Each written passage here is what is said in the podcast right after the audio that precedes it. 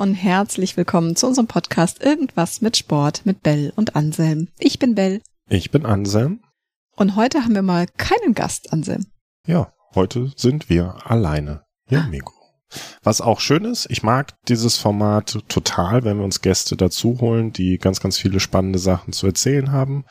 Ähm, wir haben aber auch gemerkt, dass es jetzt wirklich lange keine Folge mehr gab, wo nur wir beiden noch uns etwas erzählen. Dabei haben wir uns so viel zu erzählen und ich freue mich krass auf diese Folge. Was erzählen wir uns denn? Wir erzählen uns heute, ähm, blicken wir mal so ein bisschen auf das Jahr zurück, ähm, einmal auf den Podcast, aber auch bei uns, wie es so im Bereich Sport, Ernährung, Gesundheit so aussah und vor allem sprechen wir über unsere Ziele, wie es nächstes Jahr weitergeht. Genau, das ist die Abschlussfolge für dieses Jahr. Wir haben alle zwei Wochen eine Podcast-Folge dieses Jahr veröffentlicht. Das ist das zweite komplette Jahr, wo wir den Podcast machen. Wir sind dann, starten wir im neuen Jahr mit der 60. Folge. Das heißt, das ist jetzt Folge 59, was total crazy ist. Das ist wirklich crazy, ja. Und es macht nach wie vor unheimlich Spaß. Es ist ja aus so einer Idee geboren worden, dass wir gesagt haben, hey, wir beide merken, dass äh, Sport der rote Faden ist, der sich durch unser Leben zieht und den wir immer mal wieder so ein bisschen ziehen lassen und wir würden ihn gern wieder näher an uns ranziehen. Und deswegen haben wir diesen Podcast gegründet, dass wir gesagt haben, in regelmäßigen Abständen wir unterhalten uns mal über unsere Leidenschaft, den Sport und holen uns dazu spannende Gäste, die das auch teilen. Und mit denen unterhalten wir uns. Und genau darüber wollen wir uns jetzt mit euch da draußen unterhalten, nämlich was waren so unsere Highlights dieses Jahr sportlich, aber auch gesundheitlich? Was, was hat bei uns gut geklappt? Was hat vielleicht noch gar nicht so gut geklappt? Und was nehmen wir uns für das kommende Jahr vor und was nehmen wir aus diesem Jahr mit in das kommende Jahr? Da bin ich ja jetzt sehr gespannt. Ich schieb den Ball gleich mal zu dir rüber. Wie war denn dein Jahr? Gut, also ich habe mir letztes Jahr ganz bewusst vorgenommen und ähm, kann es vorwegnehmen, ich habe es durchgezogen. Zwei Sachen, was meine Gesundheit betrifft, aus unterschiedlichen Gründen, dass ich gesagt habe, zum einen, ich möchte komplett auf Alkohol dieses Jahr 2023 verzichten und ich werde in 2023 kein Fleisch essen. Und ähm, das habe ich geschafft und das sogar sehr, sehr gut. Also gerade das Thema Fleisch habe ich gemerkt, das ist überhaupt gar kein Thema, gar keine Verlockung. Ähm, ich hatte hier und da gedacht, gerade so im Sommer beim Grillen, dass mir das schwer fallen würde, aber überhaupt nicht. Also das war wirklich, hat mir auch gut getan. Das merke ich auch, wie das mir das gut getan hat. Wir haben uns letztens darüber unterhalten, dass ich, ich hatte immer so ein bisschen Probleme mit meinem Hautbild. Und äh, gerade ich, also ne, das ist jetzt, weiß ich nicht, ob es daran liegt, ob es an kein Alkohol, kein Fleisch liegt, aber was ich feststellen darf, ist, dass dieses Jahr das erste Jahr ist, wo ich keine Probleme mit dem Hautbild habe. Sonst habe ich gerade im Sommer, wenn man, wenn ich viel schwitze, äh, an den Beinen und, und so am Po ein bisschen Probleme damit und das ist in diesem Jahr irgendwie weg. Und da hatte ich gar nicht so sehr den Fokus drauf, sondern irgendwann hast du mich gefragt, hey, wie läuft's eigentlich und merkst du irgendwas? Und da habe ich erst festgestellt, ja, ich merke tatsächlich den Unterschied und zwar in dem Hautbild. Und beim Thema Fleisch, wie gesagt, das war überhaupt gar kein Thema. Ähm, beim Thema Alkohol auch nicht im Sinne von, da fehlt mir was, sondern da habe ich gemerkt, dass es gesellschaftlich hier und da doch eine echte Herausforderung ist, das zu argumentieren. Ähm, so das Beispiel, was mir in Erinnerung geblieben ist, war ein, ein Bekannter, ein Freund, der auch gesagt hat, ich darf kein Alkohol trinken, einfach aus dem Grund, dass mein Arzt hat mir das verboten gesagt, trink mal vier Wochen keinen Alkohol. Und in dem gemeinsamen Umfeld, in dem wir uns bewegt haben, war das völlig akzeptiert. Ah, okay, Arzt hat das gesagt. Ja, gut, dann trink mal, was brauchst du? Alkoholfreies Bier organisieren wir dir. Und ich habe gesagt, na, ich trinke auch keins. Und auf die Begründung, ich möchte nicht, wurde dann gleich, aber wieso? Was denn los? Und ach komm, trink doch. Ist doch nur hier ein Bier.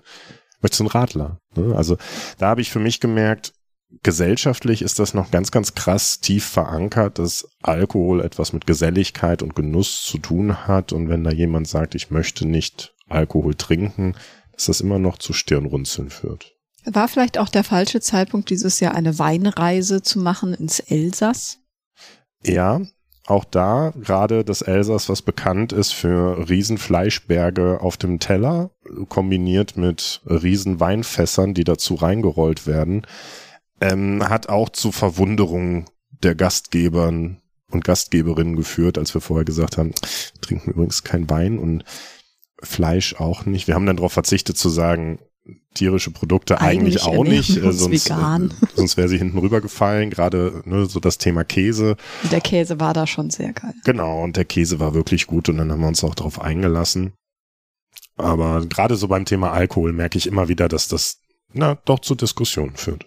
Ja, aber ich habe dasselbe so bei dem Thema ähm, Essen. Also ich habe weder auf Fleisch verzichtet, soweit bin ich dann doch noch nicht, als auch jetzt nicht aktiv auf das Thema Alkohol, wobei ich glaube, ich habe dieses Jahr ehrlich gesagt auch keinen Alkohol getrunken, aber das war jetzt gar nicht so so ein festes Vorhaben von mir, sondern es hat sich einfach ich hatte einfach keine kein Bedürfnis danach tatsächlich.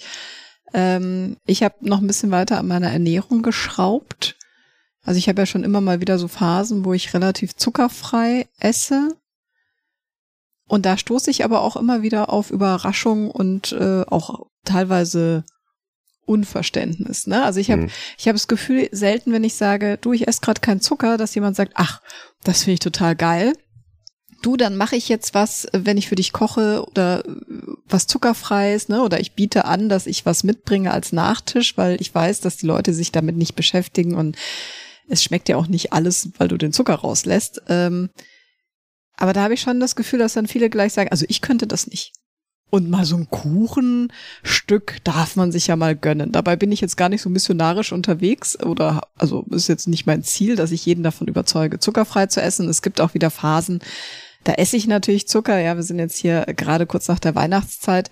Ähm, da habe ich natürlich auch Zucker gegessen. Aber ich merke einfach, dass mir Phasen gut tun, in denen ich einfach mal drei, vier, fünf Wochen am Stück kein Zucker esse. Und das habe ich für mich so interpretiert oder definiert, dass ich, wenn jetzt im Ketchup Zucker ist, dann ist das so.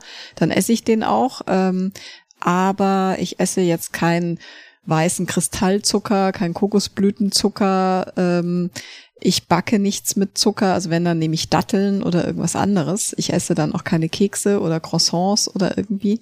Seitdem isst du einfach alles mit Ketchup. Seitdem ich habe alles mit Ketchup. Ähm, aber ich habe schon festgestellt, dass es mir gut tut dahingehend, dass ich die ersten sieben Tage habe ich so krasses Craving nach Süßigkeiten. Hm. Und wenn ich die ersten sieben bis maximal zehn Tage es geschafft habe, da durchzuhalten und nicht an Tag drei mir wieder irgendwelche Kekse zu kaufen, weil ich willensschwach bin, dann, ähm, dann geht das super und dann vermisse ich das auch nicht und dann hört dieses Craving auf. Also sagen wir mal, zwischen Woche drei und vier habe ich überhaupt kein Problem damit, auf Zucker zu verzichten. Aber der Punkt, der bei mir dieses Jahr eigentlich den größten Unterschied ausgemacht hat, war, als ich mal eine Zeit lang glutenfrei mich ernährt habe. Und da war ich wirklich krass überrascht, dass es heißt ja immer so, ja, wenn du auf Zucker verzichtest, dann hast du voll den Energieboost oder dann geht's dir richtig gut. Und ich persönlich habe keinen, bis auf dieses Craving, keinen Unterschied gemerkt, ähm, ob ich auf Zucker verzichte oder nicht. Das heißt energietechnisch kein Unterschied. Energietechnisch kein Unterschied. Und ich meine, wir ernähren uns zu Hause ja auch vegan. Zu Hause kochen wir die meiste Zeit nicht perfekt vegan, aber doch sehr vorwiegend vegan. Wenn ich bei anderen esse oder auswärts essen gehe, dann esse ich nicht vegan und ich neige auch mal dazu, mir so äh, zwei bis acht Bries zu kaufen, die ich dann auch an einem Tag aufesse. Ähm, aber hauptsächlich ernähren wir uns ja zu Hause vegan. Auch da habe ich gar nicht so den großen Unterschied für mich festgestellt in der, in der Gesundheit oder ich habe es noch nicht wahrgenommen. Aber das, was für mich den großen Unterschied gemacht hatte, war, auf Gluten zu verzichten. Und nach einer Woche hatte ich so einen Energieboost. Also es ist ja schon so der Running Gag in meiner Familie, dass ich eigentlich immer müde bin. Also man sagt so, hey Bell, wie geht's dir? Ja, gut, bisschen müde, aber sonst gut. Ja, also ich bin immer müde. Und das fand ich crazy. Das heißt, dadurch, dass du kein Gluten gegessen hast, hast du für dich das Gefühl wahrgenommen, dass du weniger müde und mehr Energie hast. Ja, ich habe mich wirklich merkbar besser gefühlt.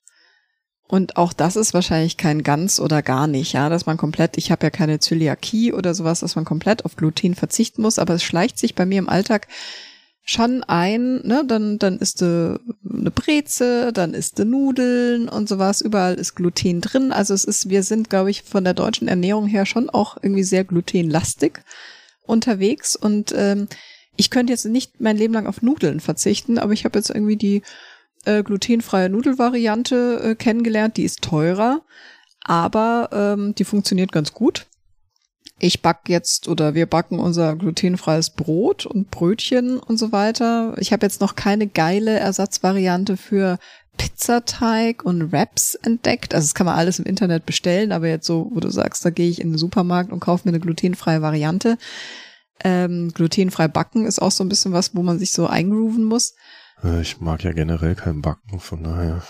Ja, aber Kochen funktioniert eigentlich ganz gut, weil Reis oder die ganzen Pseudogetreide sind glutenfrei, Kartoffeln sind glutenfrei. Also es geht eher so, du kannst halt nie wieder zum Bäcker gehen äh, in der Zeit, wo du glutenfrei dich ernährst und äh, musst halt im Restaurant um den Brotkorb einen, einen Kreis machen. Und ich habe halt festgestellt, wenn du auswärts isst, es ist völlig, also ist nicht völlig unmöglich, aber es ist sehr schwierig, vegan, glutenfrei, zuckerfrei zu essen. Also irgendein Tod musst du sterben. Und da habe ich für mich erkannt, dann eigentlich lieber ähm, glutenfrei, weil es mir besser tut.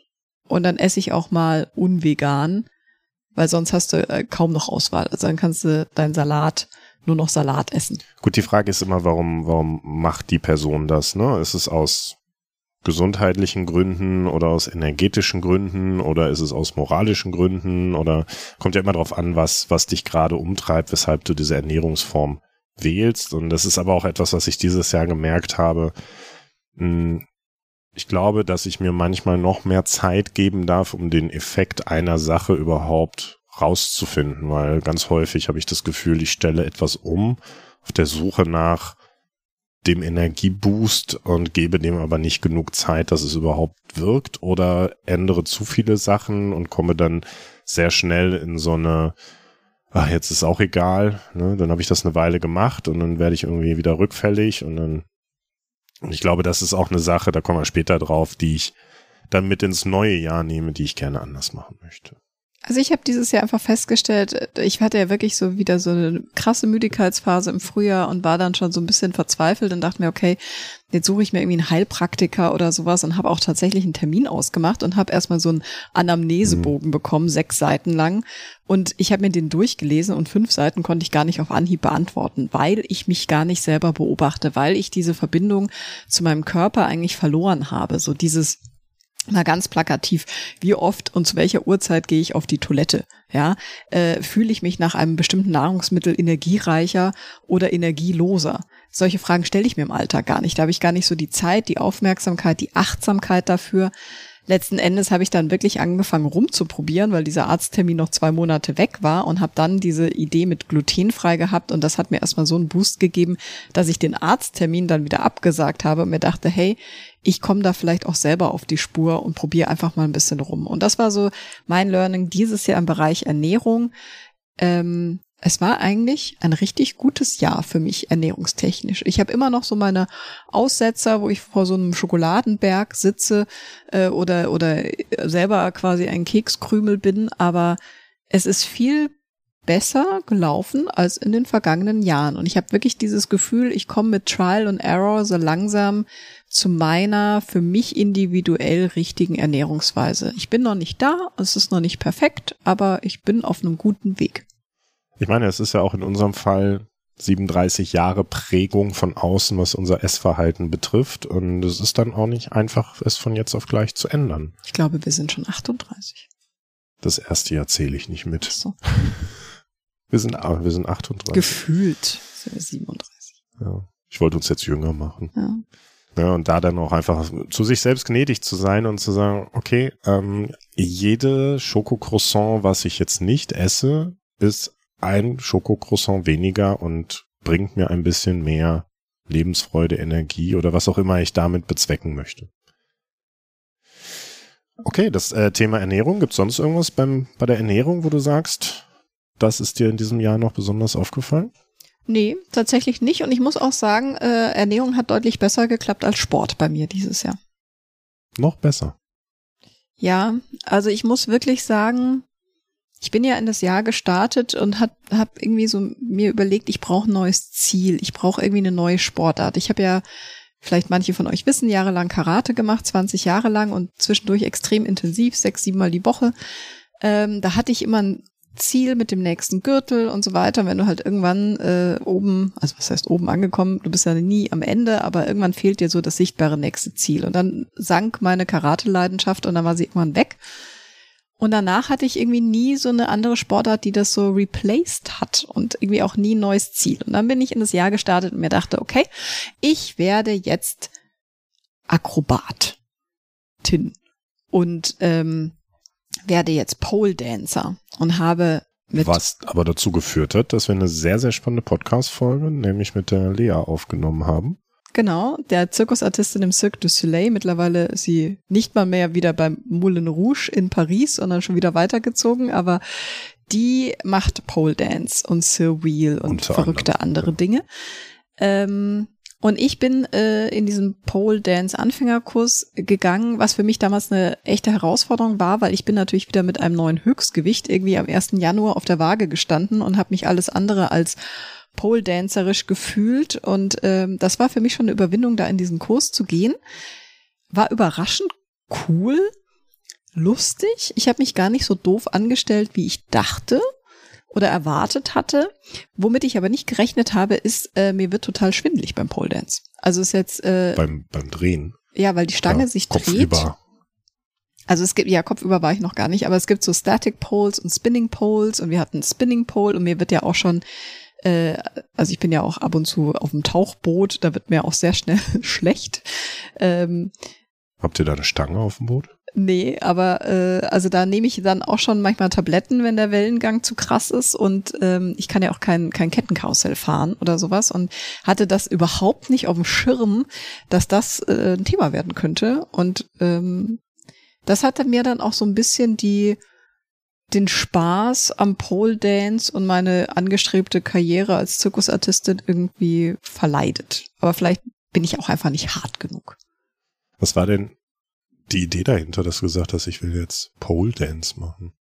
Ich wollte eine, eine ganz neue Sportart mal ausprobieren und einfach mal was machen, was ich noch nicht gemacht habe und gucken, ob es das vielleicht ist, weil ich finde, man neigt so dazu und das kannst du dich da draußen ja auch mal fragen, wann hast du das letzte Mal eine neue Sportart ausprobiert? Ne? Man neigt immer dazu, immer dasselbe zu machen und ähm, ich habe halt viel Indoor-Sport in meinem Leben gemacht. Also Karate ist ja auch Indoor in der Halle. Karate ist eher so Kraftausdauer. Ähm, ich ja, ich habe einfach was. Dann was, hast du dir gedacht, Pole Dance ist das Klass die klassische Outdoor-Sportart. Die, die krasse Outdoor-Sportart äh, und hat auch gar nichts mit Kraftausdauer zu tun.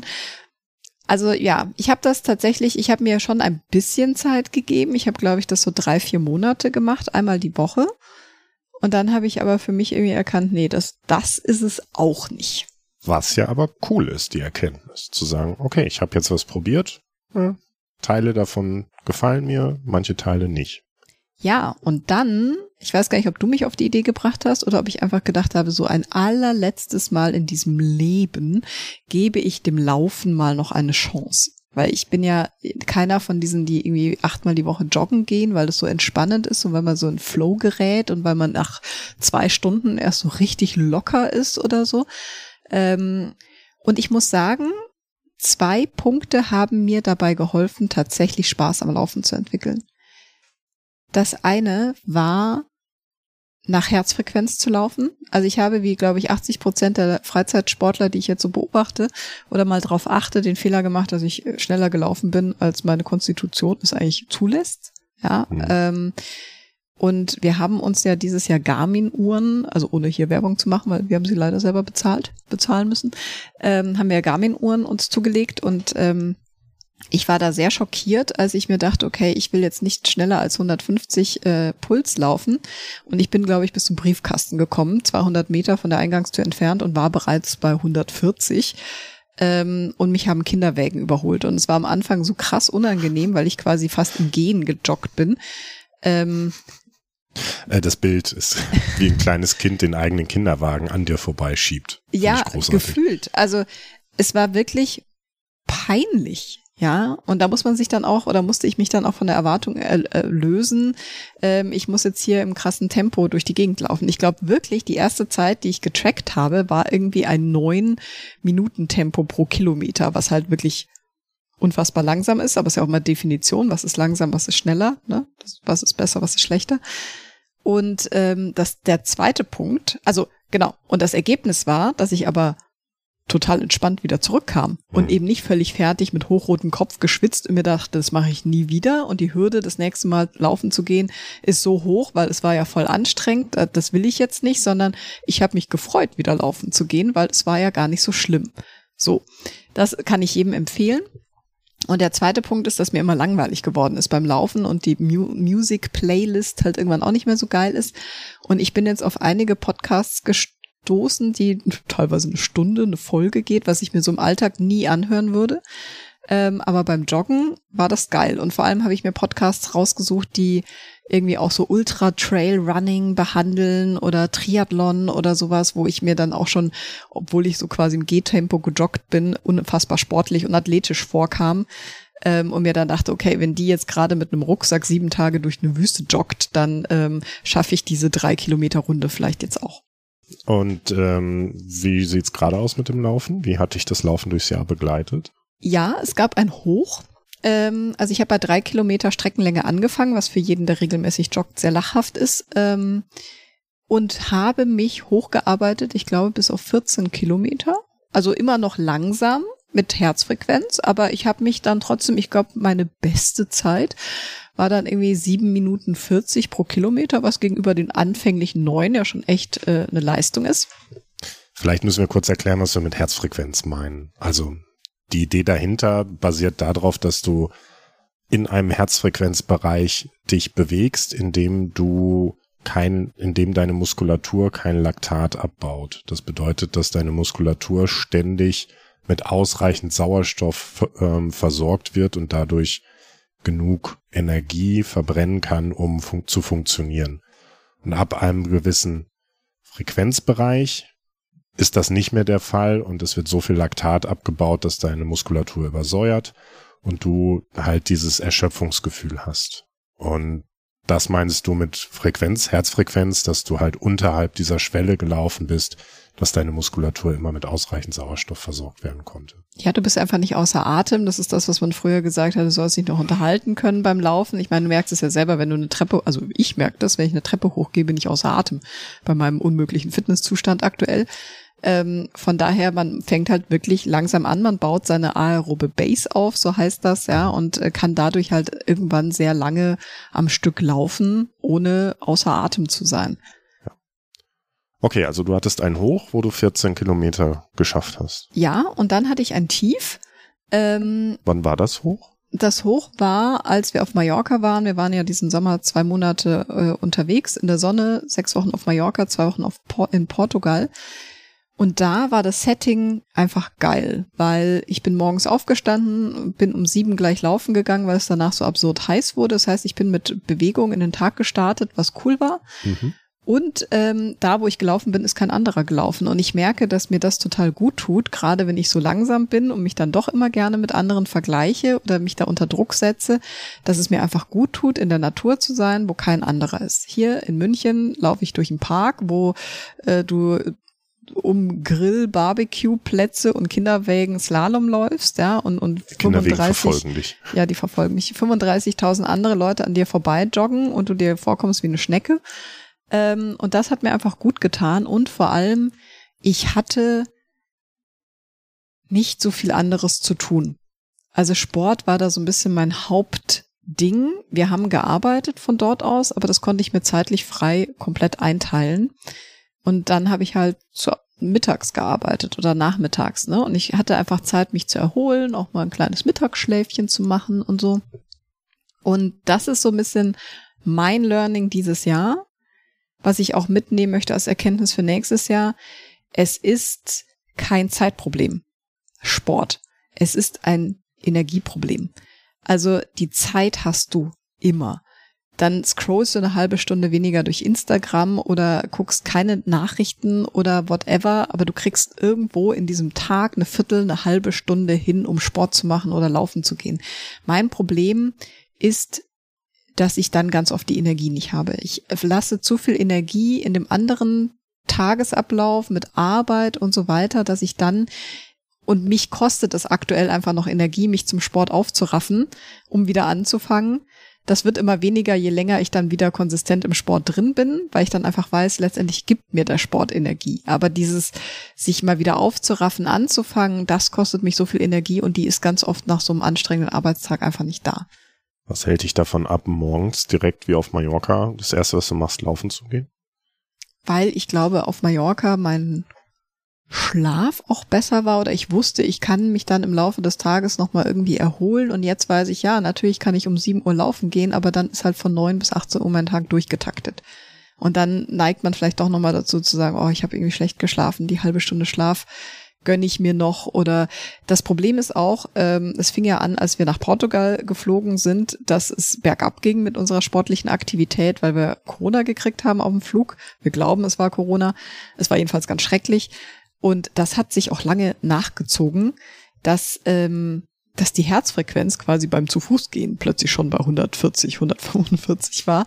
Ähm, und das war dann wieder total frustrierend. Ja, also dieses diese Euphorie, die ich erlebt habe, weil ich mich verbessert habe, weil ich gesehen habe, ich mache jetzt Fortschritte, es wird leichter, ich kann länger laufen, ich kann schneller laufen, bleib bei derselben Herzfrequenz und so weiter. Das hat ja alles super funktioniert.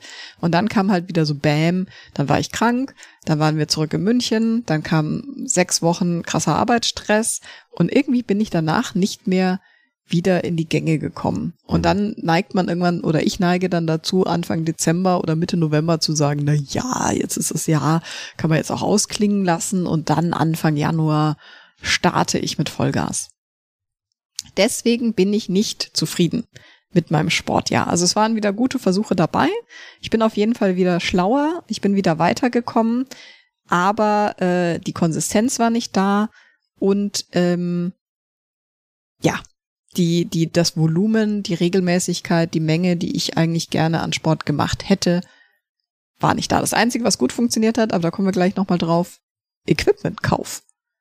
Ich war sehr erfolgreich darin, Sportequipment zu kaufen, was ich bisher noch nicht benutzt habe. Wobei keine Pole-Stange dabei war. Nee, aber ich habe tatsächlich damals schon gegoogelt und geguckt, ob ich die im Wohnzimmer irgendwie aufbauen kann. Ja, hier stehen jetzt andere Sachen im Wohnzimmer, aber da kommen wir dann gleich drauf. Genau, wie war denn dein Sportjahr? Hm, was bei dir mit der Lea in der Folge über die Zirkusartistin war, dass diesen Effekt hatte ich so ein bisschen mit der Folge von Hans, die auch ganz am Anfang des Jahres veröffentlicht wurde, Hans Fuhrmann, ähm, der krasser Distanzschwimmer ist, der, der lange Distanzen auch im offenen Gewässer schwimmt, äh, Menorca umrundet ist und äh, durch, durch den Ärmelkanal versucht hat zu schwimmen und durchs Eiselmeer schwimmt, also wirklich krasse Mehrtagestouren auch auf offenem Gewässer bei Wind und Wetter macht. Mehrtagestour. Mehrtagestour, genau. Und äh, mit dem haben wir uns unterhalten und da habe ich gemerkt, dass ich danach einfach Bock hatte, schwimmen zu gehen. Und das habe ich selten, weil bei mir ist das dann ähnlich wie bei dir vielleicht mit dem Laufen. Dieser Glaubenssatz, ich kann nicht schwimmen, das stimmt nicht. Ich war früher in der Schule sogar im Schwimmteam. Ich war ein guter Schwimmer. Ich habe nur nie die richtige Technik gelernt, was dazu führt, dass ähnlich wie du beim Schwimmen, wo du sagst, ich komme äh, bis zum Briefkasten und bin dann am, am Röcheln wie so ein Rohrspatz, ähm, ist es bei mir so, dass ich loskraule und bei, also ich darf nicht auf eine 50 Meter Bahn, weil da komme ich nicht an, dann ertrinke ich unterwegs. So, und da habe ich aber gemerkt, irgendwie dieses so wie Hans das erzählt hat, das hat mir einfach irgendwie Laune auf Wasser und Schwimmen und dieses Element, weil Hans da auch viel von dem meditativen Zustand, den du so hast, wenn du mit dem Kopf im Wasser bist, wo die Gedanken einfach ganz anders sind, weil du in einem luftfremden Medium bist, ähm, davon erzählt hat und das fand ich cool und das wollte ich ausprobieren. Und dann sind wir am Anfang des Jahres ja auch wirklich häufig schwimmen gegangen und ich habe gemerkt, dass das relativ schnell auch relativ gut funktioniert und ich mehr als 50 Meter am Stück raulen konnte. Ich habe am Ende war ich dann auch in einem Zustand, wo ich ja anderthalb Kilometer am Stück raulen konnte und äh, das fand ich schön, das fand ich cool. Ähm, Und dann ist irgendwie der Sommer gekommen und naja, auch wieder irgendeine Krankheit, was mich so aus dieser Routine rausgezogen hat. Und dann ist das mit dem Schwimmen, war dann ein bisschen auch wieder hinten dran. Aber so ganz die Lust am Schwimmen habe ich nicht verloren. Also wir gehen immer mal wieder schwimmen ähm, und werden das, also das werde ich auch im nächsten Jahr auf jeden Fall mit in, in meinen sportlichen Alltag integrieren, weil ich dieses naja, die, auch die Herausforderung, da nochmal eine richtige Kraultechnik zu lernen und es macht mir Spaß und deswegen möchte ich das weiterhin in meinem Alltag auch integrieren. Ansonsten ähm, waren viele Wanderungen dieses Jahr dabei. Oh, stimmt. Wir sind ja auch den Jakobsweg gewandert. Dazu haben wir auch eine eigene Folge gemacht. Genau, da haben wir eine Folge drüber gemacht und es war auch für mich ein totales Highlight, weil wir einfach zwei Wochen uns rausgenommen haben und sind dann von München nach Lindau, den, den Münchner Jakobsweg gelaufen, wo halt, hört da gerne in die Folge nochmal rein. Ne? Das, das war einfach sehr beruhigend, weil das Einzige, was wir an dem Tag gemacht haben, war uns Gedanken darüber, wann stehen wir auf, wie lange laufen wir in welche Richtung, geht's hier rechts, geht's hier links und wo finden wir was zu essen und wann schlafen wir ein. Es war eine sehr simple Tagesstruktur und es gibt einfach irgendwie ein beruhigendes Gefühl. Es erdet sehr. Und danach haben wir gemerkt, wie es uns auch mental super ging. Es hat unheimlich entschleunigt, da gebe ich dir recht, ja. ja. Das macht Lust auf mehr. Man hat danach manchmal gar nicht Lust, wieder in seinen Alltag zurückzukehren. Genau. Plus halt sehr viel Zeit auf den Füßen, was ich gebraucht habe, auch als Vorbereitung auf eines meiner großen Projekte dieses Jahr, den Megamarsch. Ähm, auch da haben wir eine Folge zu gemacht, wo ich den Versuch gestartet habe, von München nach Mittenwald in 24 Stunden die 100 Kilometer zurückzulegen. Ja, auch da durfte ich lernen. Ich bin, also ich habe es nicht geschafft im Sinne von, ich bin nicht, ähm, ich, ich habe nicht die 100 Kilometer Distanz zurückgelegt, sondern bin einfach nach 80 Kilometer ging nichts mehr, hatte ich zu viele Blasen unter den Füßen, als dass ich da mit der Willenskraft, die ich noch zur Verfügung hatte, mich weiterschleppen konnte und so am Anfang dann auch ein bisschen mit mir gestruggelt habe, ob ich, ob, ob das jetzt Scheitern ist und äh, da für mich, und das ist eine wichtige Erkenntnis dieses Jahr auch, einfach auf die positiven Dinge zu gucken und zu sagen, nee, das ist kein Scheitern, sondern ich bin, hey, ich bin 80 Kilometer gelaufen. Wie cool ist das denn? Das habe ich noch nie gemacht in meinem Leben. Ich bin noch nie mehr als 50 Kilometer gelaufen und 80 Kilometer war noch nie dran zu denken. Und das war einfach cool und das war ein schönes Erlebnis und hat dich ja auch dahingehend inspiriert, dass wir das nächstes Jahr nochmal probieren werden und du dann auch mitkommst. Und Auf nicht nur du, sondern auch noch andere konnten wir motivieren und vielleicht äh, motiviert sich einer von euch, der jetzt die Folge hört, auch noch für eins unserer Ziele, über die wir gleich noch sprechen, was wir nächstes Jahr alles vorhaben. Genau. Dann ähm, das Thema Wandern hat mich auch mit anderen Freundeskreisen noch verbunden. Wir machen das einmal im Jahr, dass wir uns so mit alten Abi-Freunden treffen in irgendeiner Region von Deutschland, wo wir noch nicht waren und ähm, kommen dann so mit fünf, sechs, sieben Leuten zusammen. Ähm, und da waren wir dieses Jahr im Odenwald und sind da dann auch drei Tage wandern gewesen, was super cool war, weil das auch eine Gruppe ist, die jetzt wo nicht alle gerne sich bewegen, aber das war einfach schön, auch da mit alten Freunden einfach, statt einfach nur irgendwo in eine Region zu fahren und zu sagen, hey, wir, wir gehen jetzt saufen oder so, ähm, zu sagen, okay, wir machen einfach mal eine Wanderung. Etwas, was wir vielleicht sonst nicht machen würden. Und es war schön, selbst die Leute, die vorher der eine hat seine, hat, hat sich extra neue Wanderschuhe gekauft, die er dann professionell im Büro eingestanden ist, weil, weil er sich vorher nicht unnötig bewegen wollte. Ähm, und der auch eher das Taxi ruft, um, um sich von A nach B zu bewegen, als zu laufen. Selbst der hatte Spaß und das war einfach dieses Zusammensein an der frischen Luft, sich bewegen abends, dann mit dem alkoholfreien Bier auf der Terrasse von mit einem veganen Grillwürstchen. Ja, genau. Ähm, es war einfach schön. Es war auch so im Freundeskreis einfach ein schönes Erlebnis. Und dann die, die Vacation auf Mallorca, das hast du schon erzählt, wo es für mich auch um, ums Tauchen ging. Da hattest du ja ähm, ein bisschen Struggle mit deinen Ohren, dass du nicht so tauchen konntest, wie du dir das vorgestellt hast. Ich habe meinen AOWD-Kurs gemacht. Ja. Das heißt, ich äh, darf jetzt auf bis zu 30 Metern Tiefe tauchen und das hat sehr, sehr viel Spaß gemacht, so dass ich jede, jede Woche einen Tauchgang hatte, unter anderem, und das war ein totales Highlight auch für mich, dass meine Eltern uns auf Mallorca besucht haben und da eine Woche mit uns verbracht haben, wo wir unter anderem mit meinem Papa auch, wo ich mit meinem Papa zusammen tauchen war, der einen Schnuppertauchkurs gemacht hat, ihn da begleiten durfte. Das war mega schön. Dann mit meinen Eltern die, die Insel erkundet haben und mit, auch mit und meinen Eltern Beachvolleyball, Beachvolleyball gespielt ja. haben am Strand der Calamassal bei Porto Colom. Das war, war sehr witzig. Ähm, einfach auch, weil das eine, eine, Sportart war, die meine Mama jetzt so noch nie wirklich gemacht hat und mein Papa das seine große Leidenschaft ist. Und das war auch irgendwie süß zu sehen, wie die mein Papa meiner Mama dann das Volleyballspielen beigebracht hat. Und auch deine Eltern haben eine Podcast-Folge mit uns aufgenommen über das Thema sportlich in der Rente. Genau, das ähm, fand ich auch sehr, sehr mutig von ihnen, dass sie das gemacht haben. Das haben sie großartig gemacht, wo es dann einfach darum ging, wie machen sie das im, also Bewegung im, im Alter und auch bis ins Alter. Und sie sind sehr, sehr fit und ich glaube, da können sich auch viele noch eine Scheibe von abschneiden. Ähm, und dass es nie zu spät ist, sowas auch in den Alltag dann zu integrieren oder wieder in den Alltag zu integrieren, wenn man es vielleicht mal aufgegeben hat. So. Von daher war das eine sehr, sehr schöne Zeit auf Mallorca, wo wir viele tolle Sachen gemacht haben. Das war für mich auch so die Hochzeit des Laufens, ähm, wo ich echt ganz, ganz gut drauf war, wo ich auch fast jeden Tag gelaufen bin. Auch ähnlich wie bei dir mit dem pulsorientierten Laufen. Das hat mir sehr, sehr gut getan.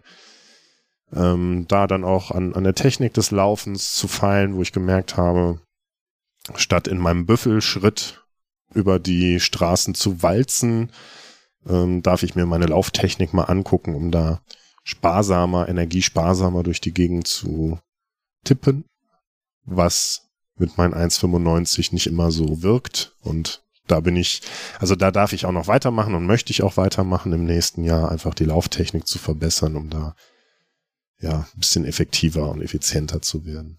Aber ansonsten war das eine sehr, sehr schöne Zeit und dann hatte ich auch noch mit dem anderen Kumpel, mit dem, äh, mit, mit dem Tim, mit dem ich immer laut wandern gehe. Wir machen das auch ein, einmal im Jahr, mindestens einmal im Jahr, dass wir so eine Mehrtagestour machen. Da war ich in diesem Jahr, seit ich in München bin, habe ich mir vorgenommen, auf die Zugspitze zu laufen. Hatte immer im Kopf diese große Barriere. Zugspitze ist, ist ja der höchste deutsche Berg. Da werde ich sterben, wenn ich da hochlaufe. Und dieses Jahr war ich in der Verfassung, dass ich gesagt habe, wir machen das. Und vor allem, was wir dieses Jahr anders gemacht haben, ist, dass Tim und ich uns wirklich am Anfang des Jahres hingesetzt haben, haben uns einfach mal verschiedene sportliche Ziele festgesetzt und dann einfach direkt ein Wochenende geblockt und auch direkt die Hütten gebucht, so dass es da keine Ausreden mehr gab, dass das äh, festgelegt war und dann nur noch, dann, dann mussten wir nur noch machen und nicht mehr uns irgendwie darum kümmern, was wir machen. Und dann war der Termin da und dann sind wir da hochgelaufen. Ich habe gemerkt, das war, über, war überhaupt kein Thema, sondern im Gegenteil, das war ist eine wunder wunderschöne Tour da hoch. Ähm, es ist eine schöne Tour hoch auf der Zugspitze selber, wo dann die ganzen Gondeltouristen oben waren, habe ich einfach gemerkt, dass ich da mich dann an, angefangen habe, unwohl zu fühlen. Bis dahin, also wirklich eine tolle Tour. Und ich bin sehr, sehr happy, dass ich das seit jetzt seit zwölf Jahren auf der Liste und jetzt kann ich es abhaken für mich. Ich finde es krass, wenn du so auflistest, was du alles gemacht hast. Du hast äh, sehr viel gemacht. Ich komme mir gerade so ein bisschen faul vor. Wandern war ich tatsächlich auch öfter, auch mit einer Freundin, der Bär. Ähm, hast du denn ein sportliches Ziel nicht erreicht, was du dir für dieses Jahr vorgenommen hast? Ähm, ich habe im, im, im ich habe im Zuge der meines Laufheiß habe ich mir gesagt, ich würde gerne zum Ende des Jahres einen Marathon laufen können und habe da aber relativ schnell gemerkt, dass das völliger Nonsens ist. Ähm, ich würde vielleicht die 42 Kilometer durchhalten, aber ist das, was du eben beschrieben hast, danach wäre ich, glaube ich, drei Wochen einfach nicht zu gebrauchen gewesen und ich hätte es nur für mich gemacht und da habe ich gemerkt, dass das, dass dieses Ziel in dem Moment nicht mein Ziel ist, sondern dass ich das wieder abgeben darf ähm, und zu einem späteren Zeitpunkt verfolgen darf, wenn meine Sehnen und Muskeln sich einfach auch an die Belastung gewöhnt haben und ich sie dadurch nicht kaputt mache, sondern den Spaß dann an dem Laufen so entwickelt habe, dass ich auch einen Marathon laufen kann. Ähm, aber das war ein Ziel, was mir im, im Laufe des Jahres gekommen ist. Jetzt ist die Frage, Megamarsch hatte ich mir vorgenommen anzukommen. Ich bin nicht angekommen, ist damit das Ziel nicht erreicht. Am Anfang hätte ich gesagt, ja, mittlerweile würde ich sagen, nee. Ähm, trotzdem da mein Ziel erreicht, weil meine Intention dahinter war, zu gucken, wo bei mir die Grenze ist, wo ich anfange mit mir zu diskutieren und wo Durchhaltevermögen wichtig wird und wie schnell ich aufgebe, wenn, wenn es hart wird. Und da habe ich gemerkt, dass ich da einfach doch sehr lange meine Grenzen überschreiten konnte, ohne mit mir zu diskutieren und doch fast 30 Kilometer über meiner Grenze gelaufen bin, so dass ich am Ende auch sagen konnte, nee, das war das, was ich damit checken wollte, habe ich gecheckt, jetzt habe ich neue Erkenntnisse und damit kann ich dann in das neue Jahr starten und mir neue Herausforderungen suchen. Das ist ja dann die perfekte Überleitung von unserem Jahresrückblick zu unserem Jahresvorblick, was wir nächstes Jahr alles machen wollen. Ja, sagen wir so, es wird nicht langweilig. Ich, an, an manchen Stellen weiß ich nicht, ob wir uns da nicht zu viel zumuten. Das Problem ist, wir haben uns, das kann man ja so sagen, für mehrere Wettkämpfe oder Events angemeldet und haben dann im Nachgang festgestellt, dass das irgendwie alles ein bisschen unterschiedliche Anforderungen hat, so dass wir mehrere Sachen parallel trainieren müssen, was natürlich jetzt nicht für, also ich war ja mal Sportwissenschaftler, ich habe ja Sportwissenschaften studiert, was jetzt trainingswissenschaftlich nicht unbedingt Sinn macht. Aber das ist jetzt nächstes Jahr einfach mal ein buntes Potpourri an Ideen und Aktivitäten und ähm, ich glaube, dass wir danach ganz gut die Entscheidung treffen können, auf was wollen wir uns denn dann übernächstes Jahr konzentrieren. Genau. Das eine haben wir schon gedroppt, ne? Megamarsch durch die Erfahrungen, die ich da gemacht habe und du hast mich da sehr, sehr nah begleitet und hast mich auch nachher als äh, nichts mehr ging. Als nichts mehr ging, als Häuflein Elend am, am Wegesrand aufgesammelt, ins Auto gehieft. Getragen. Und dann äh, nach München zurückgefahren, weil da ging wirklich gar nichts mehr. Und das hat dich so motiviert, dass du gesagt hast, das möchtest du nächstes Jahr auch machen. Ja, ich weiß auch nicht, was da in meinem Hirn falsch geschaltet ist. Aber man muss sagen, also Mitte Mai ist der Megamarsch. Ja, für alle, die hier in München noch mit äh, wandern wollen, gerne anmelden. Mm, wir haben aber auch gesagt, wir machen zwei Testevents davor. Also das eine ist auch organisiert. Das ist jetzt direkt am 6. Januar der Dreikönigsmarsch. Einmal um den Starnberger See wandern. Das sind 50 Kilometer. Und im März, das machen wir selber organisiert, da ist auch mein Bruder dabei, ähm, wollen wir einmal um den Chiemsee wandern. Das sind so 60, 62 Kilometer um uns an die längeren Distanzen zu gewöhnen. Jetzt habe ich mir im Vorfeld gedacht, okay, also die 50 Kilometer, die sind schon drin. Ja, jetzt waren wir ja kürzlich äh, eine Testwanderung wandern, wo wir 40 Kilometer gehen wollten. Eine Testwanderung für die Testwanderung. Für die Testwanderung, ja. Also wir testen sehr gerne. Und da habe ich mir gedacht, ich probiere nochmal neue Schuhe aus oder andere Schuhe. Vielleicht jetzt mit so gefüttert für den Winter, für den 6. Januar, ob das vielleicht was ist. Und äh, das war sehr ernüchternd. Also das war wirklich sehr ernüchternd. Und jetzt bin ich mir auch nicht mehr sicher, ob ich die 50 Kilometer schaffe. Naja, das ist so ein bisschen die Erkenntnis, die ich letztes Jahr hatte. Es kommt darauf an, wie viel Zeit verbringst du einfach auf deinen Füßen. Ne? Füße, die sind toll, die bringen uns überall hin. Wir haben nur vergessen, sie richtig zu oder verlernt, sie richtig zu benutzen und wir belasten sie viel zu selten. Ne? Und ich glaube, das dürfen wir auch einfach dann mehr in unseren Alltag wieder reinbringen.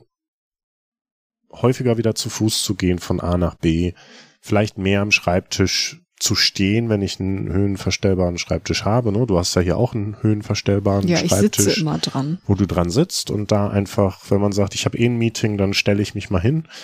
Also die Füße mehr daran gewöhnen, dass ähm, sie auch gebraucht werden und nicht einfach nur da sind, um damit kein Loch in den beiden Beinen ist.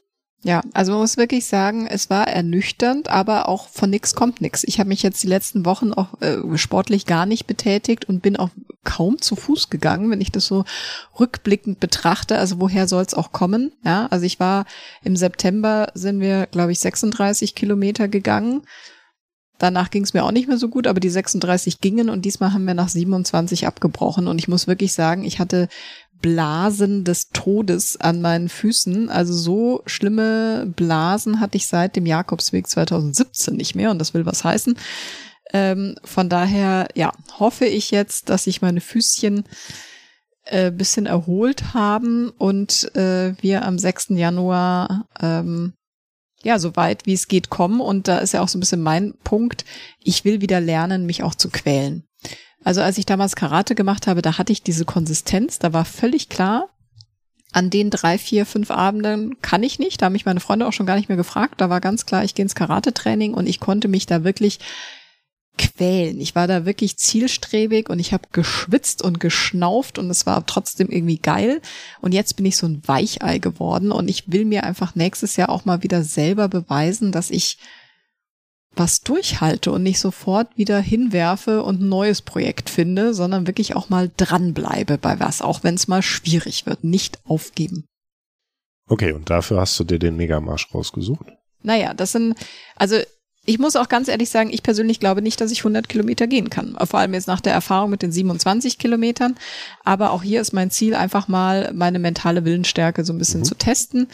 Ähm, also wir haben auf jeden Fall am 6. Januar den Marsch um den Starnberger See. Wir haben Mitte, äh, Anfang März den Marsch um den Chiemsee. Wir haben Mitte Mai den Megamarsch, da haben wir uns schon überall angemeldet.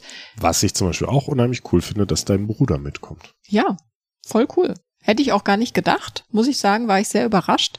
Aber wir haben ja auch tatsächlich, zum Beispiel bei dem anderen Event, Ende April, machen wir beim Garpa Trail mit. Das gibt's erst seit letztem Jahr oder seit die, also ja, es findet jetzt zum zweiten Mal statt. Für die, die sich noch anmelden wollen, mal gucken, ob da noch ein Platz ist. Da gibt's drei Distanzen, SM und L. Und du kannst entscheiden, ob du Trail runst hm. oder ob du wanderst. Du hast dich für die M Distanz zum Running angemeldet. Das sind, glaube ich, 18 Kilometer, ne? Und ich habe mich für die L-Distanz zum Wandern angemeldet. Das sind 27 Kilometer mit 1200 Höhenmetern. Und da läuft Krass. meine beste Freundin mit. Ja. Und bei dir, Tim. Genau. Ja, das war so eine Aktion, wo ich ähm, am Ende passt das eigentlich gar nicht so richtig in das Konzept des Jahres rein. Aber dieses Gefühl des Trailrunnings, Laufen in den Bergen, ist etwas, was ich mit, mit Tim auch hier und da schon mal gemacht habe. Wo dann auch in den nächsten Wochen noch eine, eine Podcast-Folge zum Thema Trailrunning mit der Miri ähm, erscheint, wo sie uns mal mit in, in ihre Trailrunning-Erlebnisse mitnimmt. Die macht das so mittlerweile semi-professionell, professionell ähm, und hat da ganz, ganz tolle Erfahrungen und Geschichten dabei. Und ähm, das hat uns auch alles so begeistert, dass wir gesagt haben, hey, okay, wir machen das mal. Und da haben wir uns für den Wettkampf angemeldet, bevor wir dann unser eigentliches Ziel für das nächste Jahr gefunden haben. Und das ist uns so ein bisschen auf Mallorca vor der Nase aufgebaut worden, möchte ich mal so sagen. Ja, das war wirklich lustig, weil es geht um Triathlon und irgendwie sind wir so auf YouTube-Dokus gestoßen und dadurch, dass ich nicht tauchen konnte, weil ich mir das Ohr zerschossen habe, habe ich irgendwie Plan B gesucht und bin irgendwie bei Triathlon gelandet und wir waren so voll im Triathlon-Fieber und eines Morgens klappert da draußen irgendwie so Metall auf Metall und wir stehen auf und gucken aus dem Fenster und sehen, wir wohnen im Zielbereich äh, eines Triathlons, der da stattgefunden hat und das war echt süß, weil da waren auch irgendwie Dreijährige mit, äh, mit Stützrädern und so süßen Disney-Fahrrädern, die da neben den hochprofessionellen Rädern in der Wechselzone standen. Und da hat Bell gesagt, Fahrrad mit Stützrädern, ich will auch. Ja, da habe ich mir gedacht, also da habe ich kurz überlegt, ob wir uns noch spontan anmelden können, aber wir hatten kein Fahrrad. Ähm, genau, und deswegen haben wir fest vor, dass wir jetzt Triathleten werden. Nächstes Jahr. Und auch ja. da haben wir uns schon zu zwei Wettkämpfen angemeldet, weil man braucht ja ein Ziel. Das eine ist Anfang Mai der Volkstriathlon, das andere ist Mitte August der olympische Distanz-Triathlon. Also man kann vielleicht mal kurz aufschlüsseln. Äh, Triathlon ist ja, ähm, auch dazu kommt demnächst eine Folge raus mit der Svenja Tös, die professionelle Triathletin ist, aber auf der Ironman auf der Langdistanz. Ähm, ist ja lau nee, warte mal, Schwimmen, Radfahren, Laufen. Wir sollten aufhören, das merke ich gerade, uns ähm, Leute aus unterschiedlichen Sportarten einzuladen, weil sonst machen wir die immer alle. Ja, das ist immer sehr, sehr fatal. Ähm, aber jetzt bei dem Volksdingsbums, das ist ja noch irgendwie, das scheint ja machbar. Also es sind 400 Meter Schwimmen, das ist jetzt erstmal kein Thema. Ich muss auch sagen, von den dreien ist Schwimmen eigentlich noch meine safeste Sportart, wo ich mich am wohlsten fühle. Ähm, Allerdings ist das auch die kürzeste, deswegen ist es ein bisschen doof. Radfahren sind, glaube ich, 20 Kilometer und Laufen sind äh, 5 Kilometer. Und bei der olympischen Distanz im Sommer sind es dann 1,5 Kilometer Schwimmen, also ist schon echt eine Steigerung. 40 Kilometer Rad und 10 Kilometer Laufen, genau. Und da muss ich sagen, das wird crazy, weil die Cut-off-Zeit, also du darfst ja nur eine bestimmte Zeit brauchen für den gesamten Wettkampf, die liegt bei dreieinhalb Stunden. Und das ist aktuell für mich nicht machbar. Ja, gehen wir mal weg von den Wettkämpfen und den Zeiten und den Distanzen hin zu, warum machen wir das eigentlich? Also warum Triathlon, Bell? Was, warum sagst du, Triathlon ist etwas, was mich so reizt, dass ich mich direkt dafür für nicht nur ein, sondern auch zwei Wettkämpfe anmelde, wo ich mir auch ein Fahrrad, das ist nämlich das, was wir eben meinten, Bell hat sich keine Polstange gekauft, aber wir haben uns Fahrräder gekauft, die aktuell statt der, der Pol, statt der Polstange im Wohnzimmer an der Wand hängen. Ja, also ich muss ja dazu sagen, es war jetzt nicht die logischste Entscheidung, weil ich bin bisher kein Ausdauersportler und äh, ich hasse Fahrradfahren. Ähm, Laufen habe ich ja schon geschildert, dass ich erst dieses Jahr so ein bisschen mein Lauferlebnis, Aha-Erlebnis hatte. Da liegt Triathlon dann ja auf der Hand. Ja, nämlich eigentlich nicht. Aber irgendwie habe ich mir gedacht, also erstens, ich brauche wieder ein Ziel und eine Herausforderung. Ich möchte was Outdoor-mäßiges machen, wo ich in der Natur schöne Erlebnisse habe. Und ähm, ich bin so schlecht im Sprint, dass meine Umkehrfolgerung ist, ich muss gut in Ausdauersportarten sein. Das, äh, das ist noch zu beweisen. Aber ja, deswegen habe ich jetzt erstmal gedacht, ich kaufe mir ein neues Fahrrad, um wieder Lust am Fahrradfahren zu haben. Jetzt verstehe ich. Du hast ja die Sportart ausgesucht, wo du dir das meiste neue Equipment kaufen kannst. Also tatsächlich ist, ist das ja keine äh, sparsame Sportart. Also kann es sein, aber ich habe ja. mir auch schon ein Schwimmbrett gekauft. Ich habe mir so Pedals gekauft zum für die Hand zum Schwimmen. Ich wusste gar nicht, dass es sowas gibt. Ähm, ich habe mir jetzt neue Laufschuhe gekauft. Ich habe mir das Fahrrad gekauft. Ich habe mir Klick Schuhe für die Klickpedalen gekauft. Also ich habe jetzt echt sehr, sehr viel Geld ausgegeben, ähm, dass ich jetzt diese Sportart auch tatsächlich machen muss. Sonst wäre es ein bisschen doof. Aber das reicht wahrscheinlich noch nicht als Grund. Also ich habe ja gehört, ne, man braucht ja so ein starkes Why, so ein starkes Warum man das machen will, damit man auch die, die schweren Phasen durchsteht das habe ich jetzt noch nicht so konkret für mich gefunden, außer dass ich mir wirklich mal wieder zeigen will, dass ich auch ein Ziel erreichen kann und nicht sofort bei der kleinsten Schwierigkeit aufgebe, wie sich das irgendwie in den letzten Jahren bei mir so ein bisschen eingebürgert hat. Und es reizt mich auch ein bisschen, wenn jemand glaubt, dass ich es nicht schaffe. Ist das so? Glauben das Leute, dass du das nicht schaffst? Also ich meine, ich habe ja jetzt äh, so oft meine Ideen gewechselt von Zirkusartist und Akrobat über Trailrunner und jetzt werde ich irgendwie Triathlet, dass ich glaube, mir so ein bisschen mein meine Glaubwürdigkeit äh, verspielt habe in meinem Freundeskreis. Ja, die sagen jetzt so, ah, okay, es ist das nächste Projekt und mal sehen, äh, mit welcher Sportart sie in zwei Monaten ums Eck kommt und so. Und das will ich auch nicht ausschließen, das kann ich auch nicht ausschließen, aber irgendwie ja, brauche ich jetzt mal wieder so eine, so eine Richtung und eine Konsistenz in meinem Sportjahr nächstes Jahr. Hm. Also bei mir ist das so, ich habe das gemerkt, das treibt mich seit mehreren Jahren um, dass Fußball der Sport, der mich mein Leben lang begleitet hat und der mir mein Leben lang ganz viel Freude gemacht hat, dass ich erkennen durfte, dass die Sportart, glaube ich, für mich einfach nicht mehr die Erfüllung hat. Hat unterschiedliche Gründe. Ähm, unter anderem glaube ich auch die Art der Ausdauerbelastung, die ich beim Fußball habe, dass ich merke, dass ich einfach jetzt in einem Alter bin, wo ich weiß, was ich mal konnte und weiß, dass ich das nicht mehr erreiche, wo ich merke, dass mir das schwer fällt, es einfach nur noch so zu machen und um es nur noch so zu machen, macht es mir nicht mehr genug Spaß.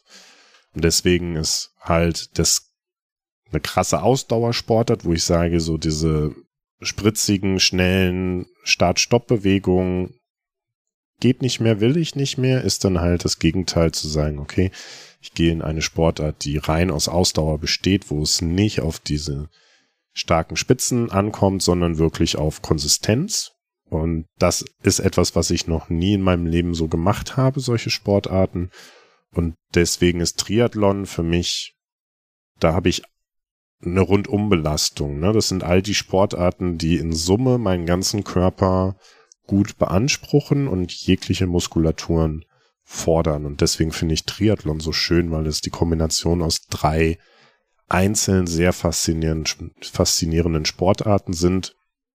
Ich habe immer gesagt, Laufen war für mich immer Mittel zum Zweck, damit ich Fußball spielen kann. Und ich merke mittlerweile, dass Laufen mir mehr gibt, als nur Mittel zum Zweck zu sein. Und deswegen finde ich das als die letzte Distanz oder die letzte Disziplin im Triathlon einfach schön und davor das Radfahren. Ich bin immer gerne Rad gefahren und ich habe aber noch nie auf einem Rennrad gesessen und deswegen war auch das jetzt einfach mal ein schönes Erlebnis, sich einen, einen Rennrad zu holen, da drauf zu sitzen und durch die Gegend zu fahren. Das macht unheimlich Spaß. Auch so dieses Gefühl von, von Schnelligkeit ist toll. Schwimmen, da struggle ich noch ein bisschen, aber das ist so das, was ich aus, dem, aus diesem Jahr halt mit ins nächste Jahr nehme. Ähm, auch dank Hans so zu merken, dass Schwimmen auch schön sein kann, technisch anspruchsvoll, ähm, fordernd und die Kombination aus diesen drei Sportarten zusammen mit dem auch irgendwie Lebensgefühl, was es mir vermittelt. Ne? Beim Triathlon denke ich sofort an Ironman Hawaii und das ist irgendwie so in, in einem in einer Gruppe zu sein mit einfach den ganz harten Hunden und Hundinnen ähm, dieses Sports, Hündinnen. Hündinnen, ja. Ähm, gibt mir irgendwie ein gutes Gefühl, kann ich nicht abstreiten. Und ja, deswegen die Anmeldung zum, zum Volkstriathlon, einfach mal zu gucken, ob das überhaupt was für uns ist. Und ähm, ich sag mal, auch bei der olympischen Distanz die Einzeldisziplin an sich zu machen, ist, glaube ich, jetzt nicht das Ding, sondern wie du sagst, in der Cut-off-Zeit zu bleiben. Aber bis dahin werden wir ja auch noch trainieren. Und das ist für mich so ein bisschen, was ich in das neue Jahr mitnehme, einfach, einfach mal machen und, und sich dran trauen und darauf vertrauen, dass das, dass ich das hinbekomme, mehr Konsistenz in das, was ich da mache, reinzubringen. Weniger diese hohen Phasen, der jetzt bin ich super motiviert und jetzt kommt irgendwas dazwischen. Gerade das Thema Krankheit, Erkältung ist etwas, was mich in diesem Jahr immer mal wieder zurückgeschlagen hat und, und ähm, da aber auch zu sagen, okay, ich lege jetzt den Fokus so auf meine Gesundheit und mein Wohlbefinden, dass ich auch konsistent sein kann, weil mein Körper weniger krank wird, ähm, mehr leisten kann, dass ich mich besser konzentrieren kann. Und das ist mein Ziel, warum ich dann im nächsten Jahr dieses Thema Triathlon für mich angehen möchte. Klingt auf jeden Fall toll. Man muss der Vollständigkeit halber sagen, es gibt noch einen Wettbewerb, zu dem wir uns in all unserer Euphorie angemeldet haben. Der ist am 1. Juni in München vier Kilometer schwimmen. Na gut, aber das geht ja einher. Also das, das, darf, das Schwimmen dafür nutzt, können wir ja für den Triathlon nutzen. Ja, zwar nicht in der Distanzlänge, aber Fernziel wäre ja irgendwann auch mal die Ironman-Distanz. Da müssten wir eh vier Kilometer schwimmen. Also von daher, ihr seht, wir haben sehr, sehr viel vor. Ähm, drüber reden und das Equipment dafür kaufen ist das eine, ist tatsächlich dann machen und umzusetzen und durchzustarten, ist dann auch das andere. Aber wir haben uns gedacht, wir machen uns jetzt mal hier verletzlich und erzählen euch davon, weil ähm, das motiviert uns dann vielleicht auch wieder einen Ticken mehr, tatsächlich das auch in die Tat umzusetzen. Ja.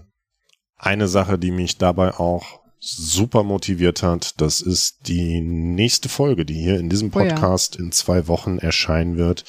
Und zwar durften wir mit Professor Dr. Ingo Frohböse, dem Gesundheitsexperten und Sportwissenschaftler in seinem Bereich, äh, uns unterhalten, wo er uns in seinen Alltag mitgenommen hat, wie er das als sehr fitter, sehr gesunder Mensch, der viel Bewegung in seinem Alltag hat, für den Sport einfach ein fester Bestandteil seines Lebens ist, hat er uns erzählt, wie er das macht, wie, wie er so seinen Alltag gestaltet. Ähm, und das war für mich einfach auch nochmal super motivierend. Er hat eine ganz, ganz tolle Art, einen da liebevoll in den Hintern zu treten in regelmäßigen Abständen. Ähm, hört da auf jeden Fall rein. Da gibt's ganz tolle Sachen.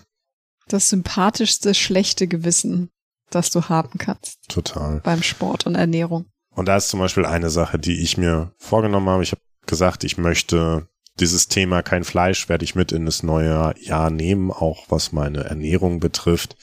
Was ich, wo ich mich dieses Jahr immer wieder bei erwischt habe, und du hast eben auch am Anfang, wo es um Ernährung ging, häufig diese Formulierung genutzt, ich verzichte auf etwas und das ist etwas, was ich aus meinem Gedanken gut streichen möchte, was ich auch aus der Folge mitnehme, zu sagen, ich möchte nicht verzichten, sondern ich möchte mich auf den Gewinn, den ich durch den vermeintlichen Verzicht auf etwas bekomme, konzentrieren. Ja, da hast du vollkommen recht. Ähm, ich glaube, man neigt generell im Leben manchmal dazu, eher auf das zu gucken, was einem fehlt oder was gerade nicht so läuft, als auf das, was, was als Zugewinn vielleicht ins Leben kommt. Ich habe aus der Folge von äh, Ingo Frohböse noch mitgenommen, dass man, glaube ich, gar nicht mehr genau weiß, wie sich fit sein eigentlich anfühlt. Man hat sich irgendwie so ein bisschen arrangiert mit dieser bei mir latenten Müdigkeit oder, oder leichten Erschöpfung und so weiter. Und ich bin ja auch immer jemand, der dazu neigt, die Arbeit vor die Gesundheit zu stellen. Und da hat Herr Frohböse auch ganz klar gesagt, nein, tu es nicht. Ja, und das ist zwar komisch, dass man manchmal so einen Reminder von außen braucht, der einen dann nochmal mit der Nase draufstößt, aber das ist eigentlich das Ziel, was ich schon seit mehreren Jahren habe, es immer noch nicht komplett geschafft habe, es hinzukriegen, Gesundheit vor Arbeit. Ja, ich meine, ne, wir haben diese Folge jetzt als Jahresrückblick und Jahresausblick und die Folge mit ähm, Ingo Frohböse als die erste Folge im neuen Jahr, weil wir dazu tendieren, uns gute Vorsätze fürs neue Jahr zu setzen und das ist auch, ist auch toll, wenn ihr das macht, wenn du das machst, am Ende, egal wann du diese Folge hören solltest, ne, jeder Zeitpunkt ist der richtige Zeitpunkt, einfach zu sagen, ich ändere jetzt etwas. Ich muss nicht auf das Jahr oder auf den Jahreswechsel warten. Trotzdem ist so ein Jahreswechsel einfach immer schön mal zu reflektieren, was ist gut gelaufen, was habe ich mir, was habe ich erwartet, sind diese Erwartungen erfüllt, was kann ich da für mich mitnehmen und was für Ziele kann ich mir denn setzen für das nächste Jahr oder für die nächste Zeitperiode? Nicht nur sportlich, sondern in allen Lebensbereichen, die aktuell bei dir eine hohe Priorität haben. Und von daher das war unser Rückblick, das war unser Ausblick, sehr, sehr persönlich. Wir sehen uns dann nächstes Jahr um diese Zeit wieder und dann reflektieren wir mal darüber, was statt Triathlon dann auf uns zugekommen ist. Äh, vielleicht haben wir dann, keine Ahnung, einen Elefanten im Wohnzimmer oder so. Ob wir kolossal gescheitert sind oder unsere persönlichen Ziele erreicht haben. Wir geben euch auf jeden Fall auch zwischendurch ein Feedback dazu, wenn wir so ein bisschen ähm, Recap machen von den, von den Wettkämpfen, äh, für die wir uns angemeldet haben. Da lassen wir euch wissen, wie es läuft. Wenn ihr noch mitmachen wollt, sagt uns Bescheid, meldet euch an, macht mit uns Sport, tretet uns in den Hintern, unterstützt uns auch dabei, unsere Ziele zu erreichen. Wundert euch nicht, wenn wir glutenfrei, zuckerfrei, vegan unterwegs sein sollten. Und äh, uns interessiert jetzt natürlich aber auch, was sind eure Ziele für nächstes Jahr im Bereich Gesundheit oder wie happy seid ihr mit dem Thema Gesundheit dieses Jahr bei euch gewesen? Genau, schreibt uns gerne entweder eine E-Mail ähm, an die Adressen in den Show Notes oder schreibt uns gerne auch eine persönliche Nachricht auf Instagram. Entweder an Bell at Weltenbummlerin on Tour oder an mich at Anselm Moss. Und dann wünschen wir euch alle einen ganz, ganz tollen Jahreswechsel. Wir hoffen, ihr hattet ein erfülltes Jahr mit ganz tollen Menschen um euch drumherum, mit viel Sport, viel Bewegung, viel Spaß an der Bewegung und die richtigen Erkenntnisse, die ihr mit in das neue Jahr 2024 hinübernehmt und freuen uns dann darauf, auch im nächsten Jahr, wenn es wieder heißt, Irgendwas mit Sport mit Bell und Anselm. Bis dahin. Ciao. Ciao.